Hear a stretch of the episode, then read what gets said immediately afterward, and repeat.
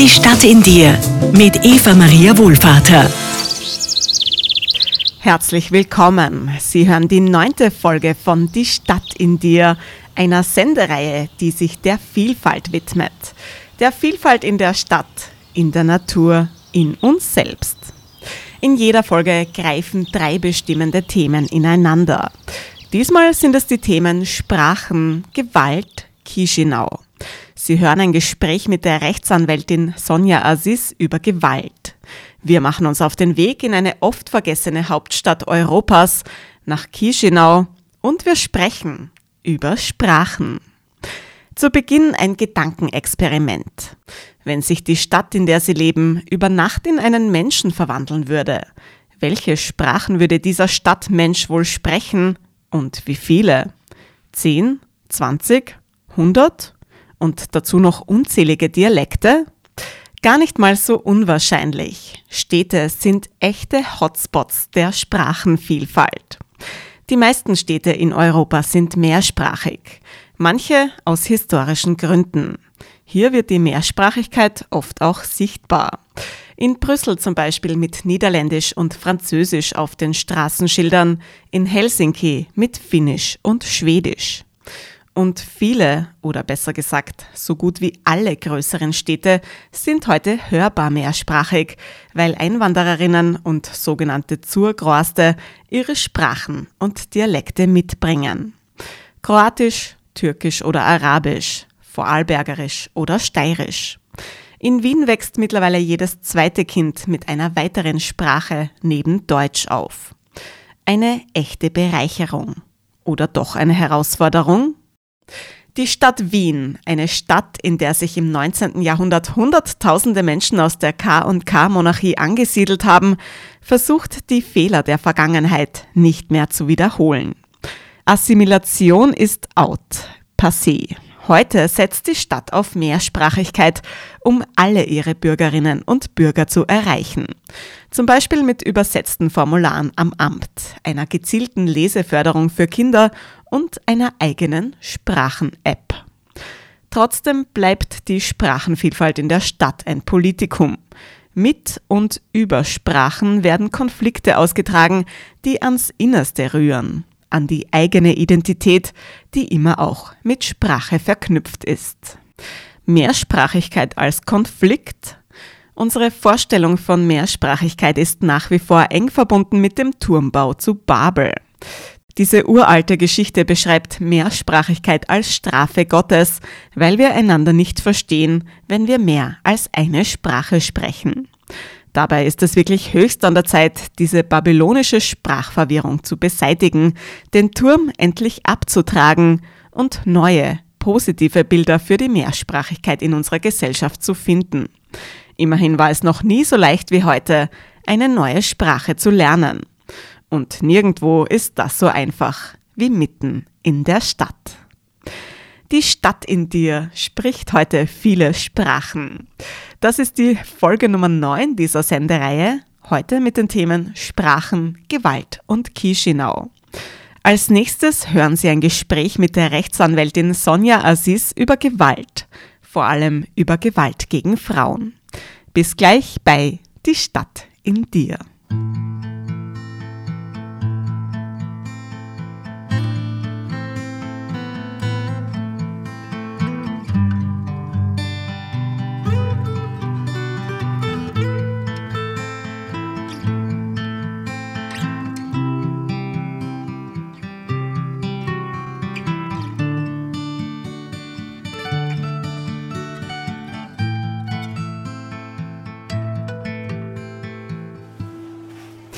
Die Stadt in dir, Folge Nummer 9. Heute mit den Themen Sprachen, Gewalt, Chisinau. Schön, dass Sie mit dabei sind.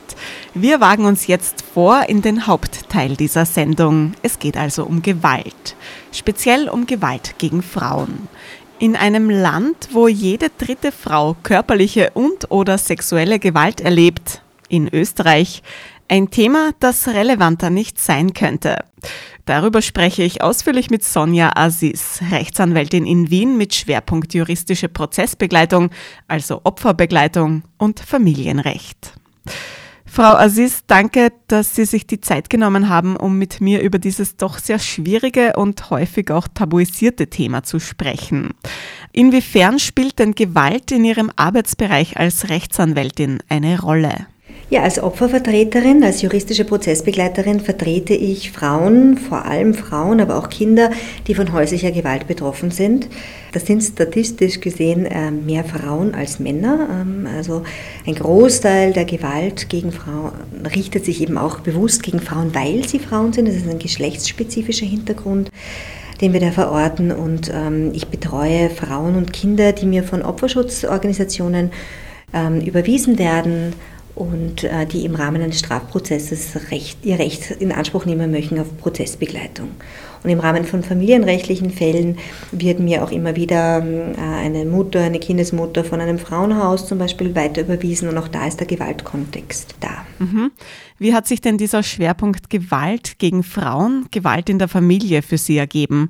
Haben Sie sich da bewusst dafür entschieden oder sind Sie da eher hineingewachsen? Ja, ich habe mir im Rahmen meiner Ausbildung, habe ich mir im Rahmen der Gerichtspraxis ganz intensive Gedanken damit gemacht, was für einen Job ich mir mit diesem Studium, Rechtswissenschaften ist ja doch auch sehr trocken und was ich mir da für einen Job eigentlich vorstellen kann. Und ich war kurz dabei, äh, Juristerei wirklich an den Nagel zu hängen, um um irgendetwas, also irgendetwas Sinnhaftes wollte ich machen. Und ich war wirklich nicht begeistert von, von, den, von der Auswahl, die man so sieht, die Palette, die einem so im Rahmen des Studiums bekannt wird. Ich habe im gesamten Studium nie von juristischer Prozessbegleitung gehört. Mir war nicht bewusst, dass es einen eigenen Schwerpunkt als Rechtsanwältin gibt, Opfer zu vertreten. Da bin ich wirklich zufällig drüber gestolpert, als ich mich erkundigt habe, welche freien Stellen denn ausgeschrieben sind. Und da habe ich mich bei meiner Kanzlei, bei der ich heute noch tätig bin, beworben und die hatten eben diesen Schwerpunkt. Und so bin ich damals ähm, reingerutscht sozusagen finde ich toll, dass Sie da so einen Bereich für sich gefunden haben, noch dazu einen gesellschaftlich so wichtigen. Gewalt gegen Frauen in Österreich ist ja alles andere als selten. Das zeigt die traurige Statistik, dass monatlich etwa drei Frauen in Österreich ermordet werden. Wie schätzen denn Sie die aktuelle Lage in Österreich ein? Die Zahl der Femizide steigt, das lesen wir vor allem in den Medien, äh, erschreckend hoch, vor allem im Vergleich 2014 zu 2018 haben sich die Zahlen fast mehr als verdoppelt. Also wir sind vor einer wahnsinnigen Herausforderung und das in, einem der reichsten Länder der, der Welt. Ich werde immer wieder gefragt, woran das liegt und äh, natürlich bin ich keine Wissenschaftlerin, um das genau ähm, analysieren zu können. Aber was ich aus meiner Praxis sagen kann, ist, dass wir so gut unsere Gewaltschutzgesetze theoretisch sind, in der Praxis hapert es leider noch. Ja? Also wir haben da sehr, sehr viel Nachholbedarf und es beginnt bei der Ausbildung von RichterInnen, von StaatsanwältInnen, die ähm, im Rahmen ihrer sehr intensiven vierjährigen Ausbildung mit dem Thema Gewalt gegen Frauen fast gar nichts zu tun haben und gerade die psychologischen Aspekte dieses Themas eigentlich nicht gelehrt bekommen. Das heißt, hier gibt es einen Wissensmangel. Deswegen passiert es in Strafprozessen immer wieder, dass Richterinnen oder auch Staatsanwältinnen davon ausgehen, von diesen Blick auf das perfekte Opfer. Ja, ein perfektes Opfer erstattet sofort Anzeige bei der Polizei, hat alle Beweise gesichert, macht Fotos von den Verletzungen, geht ins Krankenhaus, vertraut sich ihrem Umfeld an, beendet die Beziehung, weil es ihr nicht gut tut. Aber das ist nicht das Verhalten eines Opfers, wie wir es in der Praxis erleben. Ganz im Gegenteil, Opfer sind oftmals ambivalent. Das heißt, äh, sie haben Anteile in sich, die da weg wollen, die Sicherheit wollen, die diese Beziehung beenden wollen, die der Gewalt entfliehen wollen. Gleichzeitig haben sie Angst, Angst auch, was passieren könnte, wenn sie sich trennen, wenn sie eine Anzeige erstatten. Denn damit arbeiten viele Täter, mit diesem Angstmachen. Wenn du eine Anzeige erstattest, dann bringe ich dich um. Wenn du dich trennst, wenn du dich scheiden lässt, dann bringe ich dich um, dann bringe ich die Kinder um. Also gerade vor der Umsetzung dieser Drohungen haben sie besondere Angst und die Erfahrung zeigt, dass die gefährlichste Zeit einer Frau die Zeit der Trennung ist. Oje, das klingt wirklich sehr vertrackt und ich kann mir da gut vorstellen, dass ich in einer solchen Situation auch nicht sozusagen ideal handeln würde. Aber jetzt zum Thema Medien. Finden Sie, dass die Medien über häusliche Gewalt, über Gewalt gegen Frauen ausreichend berichten oder könnte es mehr sein oder vielleicht auch irgendwie besser?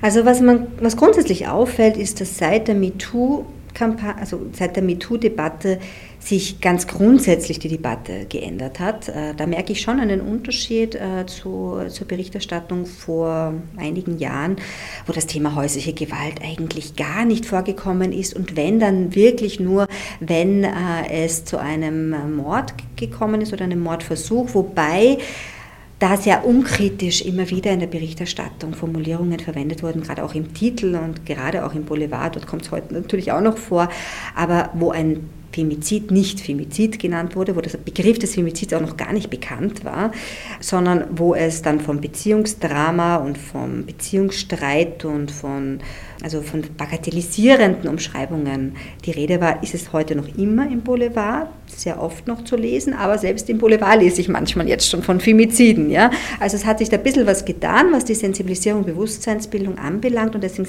ist die mediale Berichterstattung wahnsinnig wichtig weil sie einfach auch die Gesellschaft prägt und ähm, eben auch sensibilisiert.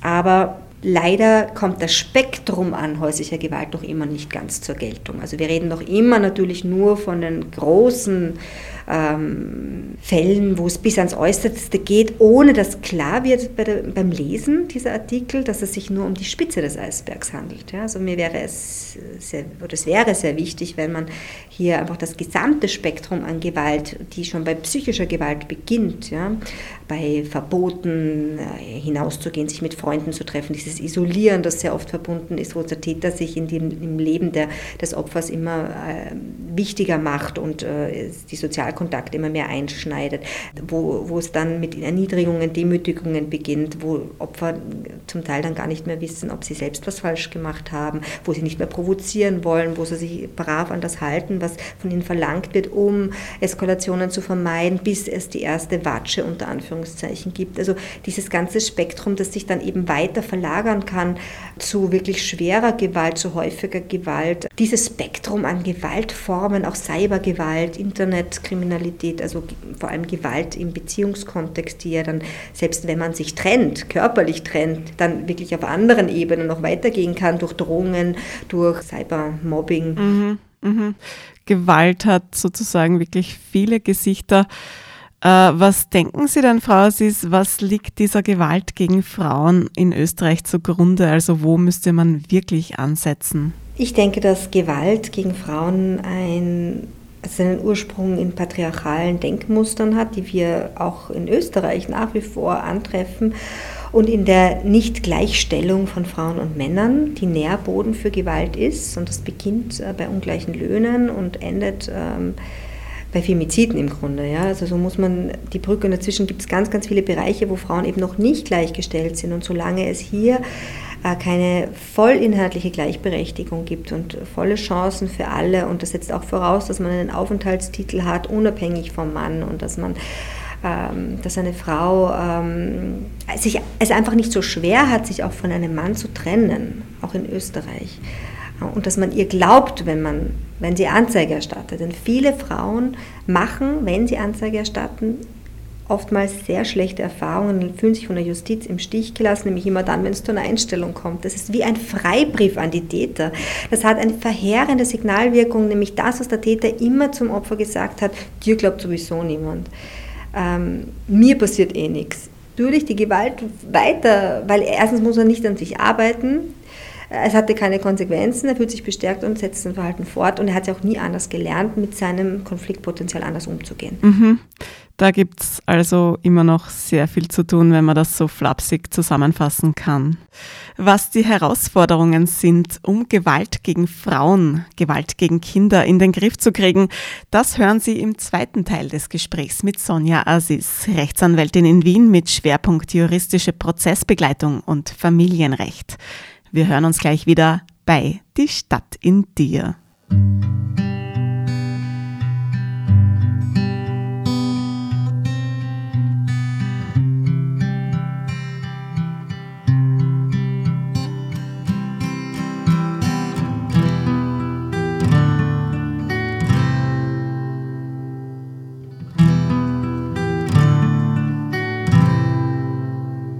Die Stadt in dir. Willkommen zurück zu einer Sendereihe der Vielfalt. Heute mit den Themen Sprachen, Gewalt, Chisinau. Sie hören ein Gespräch mit der Rechtsanwältin Sonja Aziz. Durch ihren Schwerpunkt juristische Prozessbegleitung und Familienrecht ist sie eine Expertin für Gewalt gegen Frauen, Gewalt in der Familie. Frau Aziz, wie ist denn das genau? Melden sich Opfer bzw. Betroffene von Gewalt direkt bei Ihnen? Geben Sie mir doch bitte einen kurzen Einblick in Ihren Arbeitsalltag, damit ich mir das besser vorstellen kann. Also die wenigsten Klientinnen melden sich direkt bei mir, denn juristische Prozessbegleitung, also dass man eine Anwältin zur Seite gestellt bekommt, ohne dafür zu bezahlen. Das ist nämlich ein Recht auf kostenlose juristische Prozessbegleitung. Das hat jedes Opfer, das äh, Opfer von Gewalt oder von einer gefährlichen Drohung oder auch von, von, von, von der Verletzung der sexuellen Selbstbestimmung geworden ist. Und diese Opfer sind seitens der Polizei von diesem Recht zu informieren. Gleichzeitig immer dann, wenn ein Betretungsverbot gegen den Gefährder ausgesprochen wird seitens der Polizei, also das Verbot, in die eigene Wohnung zurückzukehren, dann muss die Polizei zwingend auch das zuständige Gewaltschutzzentrum informieren und die Daten des Opfers weitergeben. Und so kommt es zu einer sehr niederschwelligen Art der Hilfe, Unterstützung, nämlich das, das Gewaltschutzzentrum nimmt Kontakt mit dem Opfer auf, bietet ihre Beratungsdienste an, unter anderem eben auch die Prozessbegleitung, informiert sie, dass sie auch das Recht hat auf eine kostenlose Anwältin. Und das, da komme ich dann zum Zug, wenn das Opfer das gerne hätte und ähm, die Voraussetzungen dafür vorliegen, dann beauftragt das Gewaltschutzzentrum mich und da hat jedes Gewaltschutzzentrum so einen Pool an Anwältinnen, die spezialisiert sind auf dieses Thema. Denn ich denke, das ist ganz wichtig, dass man hier auch ähm, ein gewisses Know-how mitbringt, gerade weil wir so viel übersetzen und dolmetschen müssen für die Richterinnen, für die Staatsanwältinnen, die im Rahmen ihrer Ausbildung mit dem Thema ja eigentlich nichts zu tun haben. Das allererste, was eine Anwältin macht, ist, also was ich mache, wenn ich einen Akt bekomme, ist, dass ich mal schaue, was ist im Akt drinnen. Ja, also ich beantrage im Namen des Opfers eine Aktenkopie und ich schaue mal, was hat die Polizei bisher ermittelt. Denn leider zeigt die Praxis, dass die Polizei meist nur das Opfer einvernimmt, den Beschuldigten einvernimmt und dann den Abschlussbericht an die Staatsanwaltschaft weiterleitet. Selten wird auch noch eine Zeugin, ein Zeuge einvernommen. Äh, auch die Statistik zeigt leider, dass mehr als 60 Prozent oder sagen wir mal mehr als die Hälfte der Verfahren eingestellt wird. Die aktuellen Zahlen liegen mir leider nicht vor. Das kann ich in der Praxis in einigen Fällen wirklich nur bestätigen, dass von Amts wegen leider sehr wenig ermittelt wird und dass viele Verfahren vorzeitig eingestellt werden, obwohl die Beweislage vielleicht gar nicht so schlecht ist. Und natürlich, bei häuslicher Gewalt, die ist immer in den eigenen vier Wänden. Das heißt, es, die Beweislage ist von vornherein schon mal nicht ähm, berauschend. Ähm, in den wenigsten Fällen gibt es unmittelbare Zeuginnen, aber deswegen ist es so wichtig, dass man auch das Umfeld befragt. Und mittlerweile hat die österreichische Regierung oder das Bundesministerium für Justiz reagiert auf diese Kritik und hat einen Erlass erlassen, in dem Richtlinien für Staatsanwältinnen, die im Gewalt, also Bereich des sozialen Nahraums tätig sind, also bei häuslicher Gewalt ermitteln. Und da stehen Empfehlungen drinnen, wie man richtig vorzugehen hat. Und da steht ganz genau drinnen, bitte auch das Umfeld befragen, um zu schauen, na, hat jemand Verletzungen gesehen? Denn das sind im letzten Endes dann schon wichtige Beweismittel, die man nicht unter den Tisch fallen lassen darf. Verstehe. Aber wie schaut es jetzt aus, wenn es wirklich zum Äußersten kommt in der Spirale der Gewalt? Äh, wenn es also zu einem Femizid kommt, wenn eine Frau ermordet wird. In einem solchen Fall kann sich ja das Opfer nicht mehr selber vertreten.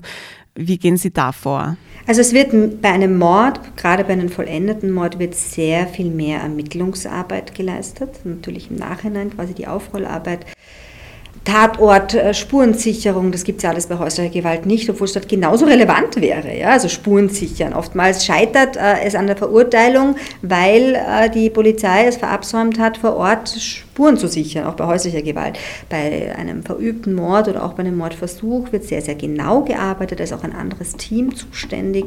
Äh, Tatortarbeit wird zugeschalten, ähm, beim LKA wird ermittelt. Es sind natürlich ganz andere Voraussetzungen schon in der Arbeit. Natürlich auch die Staatsanwältinnen haben nicht äh, jeden Tag einen Mord am Tisch liegen. Das heißt, auch da ist äh, sehr, sehr viel Kapazität, die da reinfließt. Das ist ja auch immer der Hintergrund. Eine Staatsanwaltschaft kann natürlich auch nur so gut arbeiten, wie sie auch ressourcenmäßig ausgestattet ausgestattet ist. Ähm, aber ich denke, jeder, dann, da muss man die Staatsanwaltschaft auch seitens der Politik, ja, seitens der EntscheidungsträgerInnen entsprechend ausstatten, dass sie ihre Arbeit auch gut machen können und nicht bei der Hälfte eben sagen müssen, so, jetzt habe ich keine Zeit mehr für den Akt.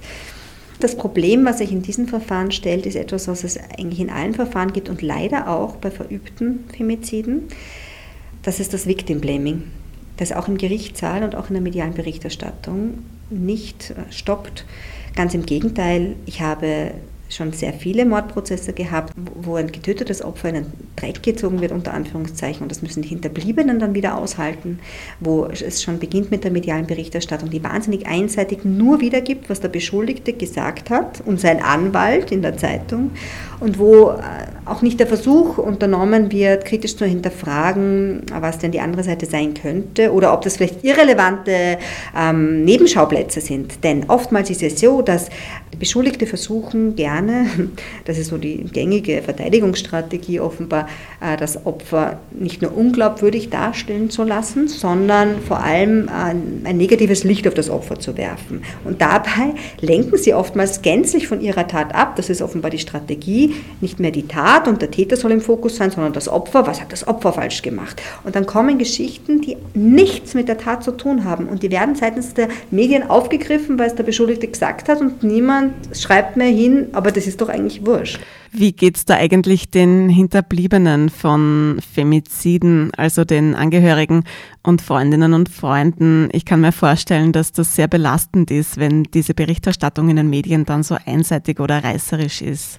Für Hinterbliebene ist diese mediale Berichterstattung über Femizide besonders belastend, wenn es erstens einseitig über über den Mord ähm, berichtet wird, wenn bagatellisierende Bezeichnungen in der Debatte herumschwirren wie Beziehungsstreit oder, oder Eifersuchtsdrama, wenn ein negatives Licht äh, auf, auf ihre, ihren Angehörigen, ihren getöteten Angehörigen geworfen wird, wenn, also das alles ist wahnsinnig retraumatisierend, reviktimisierend. Die sind so ohnmächtig. Einerseits haben sie das Bedürfnis, ich möchte das alles richtig stellen und das richtige Bild von meiner Tochter, meiner Mutter zeigen. Andererseits wollen sie von den Medien in Ruhe gelassen werden, in Ruhe trauern dürfen und ihre Privatsphäre geachtet wissen. Also ist wirklich eine Gratwanderung. Auch später dann beim Prozess ist es ja so, dass jedes Strafverfahren ist öffentlich. Das ist ein wichtiger Verfahrensgrundsatz, ein Verfassungsprinzip. Und ähm, unter Umständen, unter gewissen Umständen kann man die Öffentlichkeit von Teilen des Verfahrens ausschließen lassen. Und jedes Mal diskutiere ich aufs Neue und überlege mit meinen Klientinnen in diesen Fällen, ob sie diesen Antrag auf Ausschluss der Öffentlichkeit stellen wollen oder lieber nicht stellen wollen, nämlich bewusst nicht stellen wollen. Natürlich denkt man sich, äh, zum Schutz meiner Privatsphäre wäre es mir wichtig, während ich dran bin, während ich meine Aussage tätige, dass die, dass die Öf breite Öffentlichkeit nicht mithören kann, dass Journalistinnen des Saales quasi verwiesen werden und dass es in einem kleinen Rahmen vor Gericht besprochen wird. Aber das hat dann natürlich zur Folge, dass die Journalistinnen erst recht nur das hören, was der Täter erzählt und natürlich dann die, die Berichterstattung auch weiterhin einseitig ausfällt. Und wie, wie sehen Sie da Ihre Aufgabe, dass Sie dieses Bild da etwas gerade rücken, das Opfer wirklich in den Mittelpunkt zu stellen und nicht den Täter? Meine Aufgabe, finde ich, dann im Prozess ist ähm, einerseits ja, dieses Bild ein wenig wieder zurechtzurücken, ohne zu defensiv zu wirken. Ja, denn eigentlich sollten wir ja in der ähm, nicht in der Defensive stecken bleiben in so einem Prozess, denn der Angeklagte hat sich zu verteidigen und nicht das Opfer, auch wenn es sich manchmal anders anfühlt für Opfer und Hinterbliebene im Verfahren. Und ähm, hier auch durchwegs ähm, Zeuginnen zu beantragen, die ein anderes Bild zeigen. Nicht nur auf das Opfer ein richtiges Bild werfen, sondern vor allem auf den Täter auch ein Bild werfen und auf die Beziehung. Und so beantragen wir dann eben diverse Zeuginnen im Verfahren. Jetzt noch ein letztes Mal zurück zum Thema Medien, weil die mediale Berichterstattung über Gewalt und Femizide einen so großen Einfluss ausübt, wie die Gesellschaft damit umgeht. Wie sollte oder könnte diese denn idealerweise aussehen? Ich denke, es braucht auf jeden Fall eine kritische Berichterstattung, in der Victim Blaming absolut nichts verloren hat. Denn leider prägt auch das die Gesellschaft. Es gibt eine Studie, ähm, die ich jetzt nicht genauer im Kopf habe, aber das Sukkus dieser Studie war, dass ähm, ein, also ein, ein gewisser namhafter Prozentsatz, ich kann ihn jetzt leider nicht genau wiedergeben, der Befragten angegeben hat, naja, einige Opfer werden schon selber schuld sein, ja, dass ihnen das widerfahren ist. Und das ist ja auch eine gängige Schutzbehauptung von vielen Tätern. Ja, sie hat mich provoziert, sie hat mich dazu getrieben, äh, ich musste so handeln. Oder auch so gängige Vergewaltigungsmythen ja, sind ja auch in, in diesem Bereich äh, äh, zu verorten, wo man immer wieder auf das Opfer hinschaut, na, was hat sie denn angehabt, ja, nach der Kleidung gefragt wird oder nach dem provozierenden Verhalten der Frau. Ja, das kenne ich natürlich. Unglaublich eigentlich, wie sich solche Mythen halten, auch bei uns in Österreich, mitten in Europa im Jahr 2023. Damit möchte ich mich ganz herzlich bei Ihnen bedanken, Frau Assis, für das interessante Gespräch und die Einblicke in Ihre Arbeit als Rechtsanwältin. Und jetzt Bühne frei für den letzten Teil dieser Sendung. Die Stadt in dir unternimmt heute noch eine Reise nach Chisinau. Kennen Sie Chisinau? Nein? Dann trauen Sie sich, kommen Sie mit. Gleich geht's los.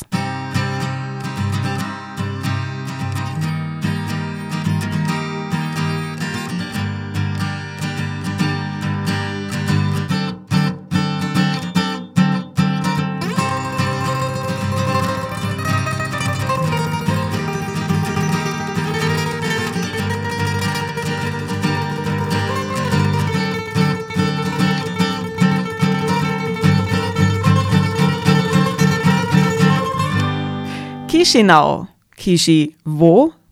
Zum Abschluss dieser neunten Folge von Die Stadt in dir reisen wir heute noch in das ferne Moldawien, in die moldawische Hauptstadt Chisinau.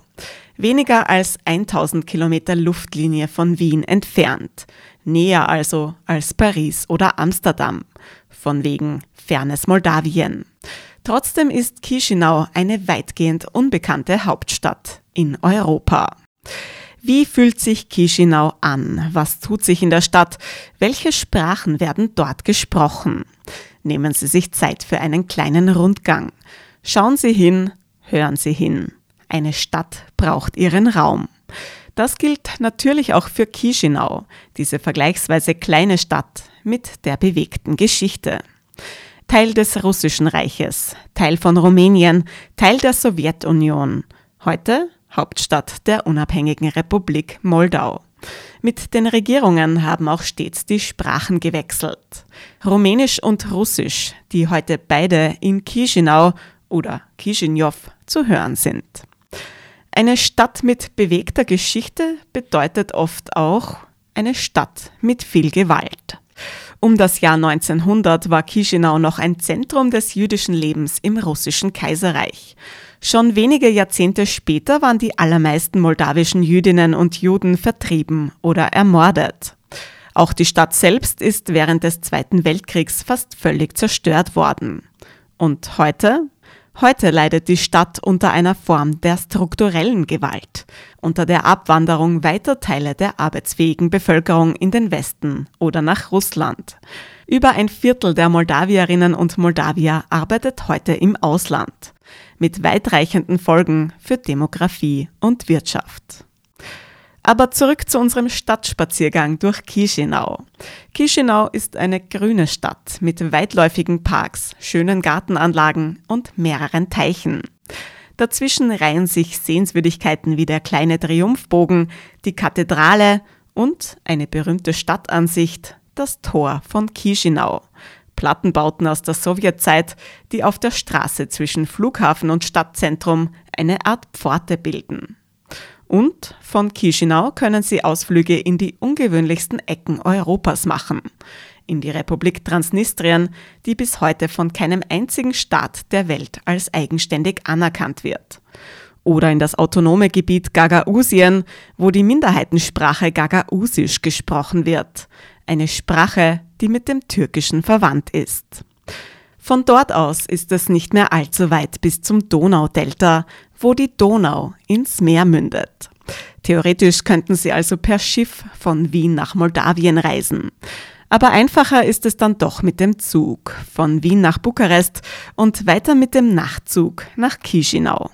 Eine echte Legende unter den Nachtzügen, verewigt in dem Lied Trenulezul, Moldawiens Beitrag zum Eurovision Song Contest im Jahr 2022. Moldawien für Europa und für die Stadt in dir. Damit ist die neunte Folge von Die Stadt in dir auch schon zu Ende. Dieses Mal mit den Themen Sprachen, Gewalt, Chisinau. Eva Maria Wohlvater sagt Mulțumesc, Spasiba und bis bald bei Die Stadt in dir.